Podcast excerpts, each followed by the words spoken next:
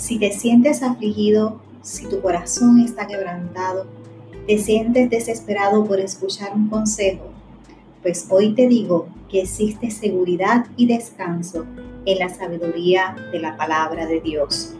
Dios toma en sus manos tus cargas y para comenzar te dice en el Salmo 46, Dios es nuestro amparo y fortaleza, nuestro pronto auxilio en las tribulaciones. Por tanto, no temeremos aunque la tierra sea removida y se traspasen los montes al corazón del mar, aunque bramen y se turben sus aguas y tiemblen los montes a causa de su braveza.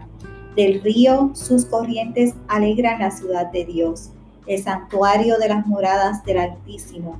Dios está en medio de ella no será conmovida. Dios la ayudará al clarear la mañana. Bramaron las naciones, titubearon los reinos. Dio él su voz, se derritó la tierra. Jehová de los ejércitos está con nosotros. Nuestro refugio es el Dios de Jacob. Venid, ved las obras de Jehová, que ha puesto asolamiento en la tierra, que hace cesar las guerras hasta los fines de la tierra que quiebra el arco, corta la lanza y quema los carros en el fuego. Estad quietos y conoced que yo soy Dios. Seré exaltado entre las naciones y enaltecido seré entre la tierra. Jehová de los ejércitos está con nosotros. Nuestro refugio es el Dios de Jacob. Amén.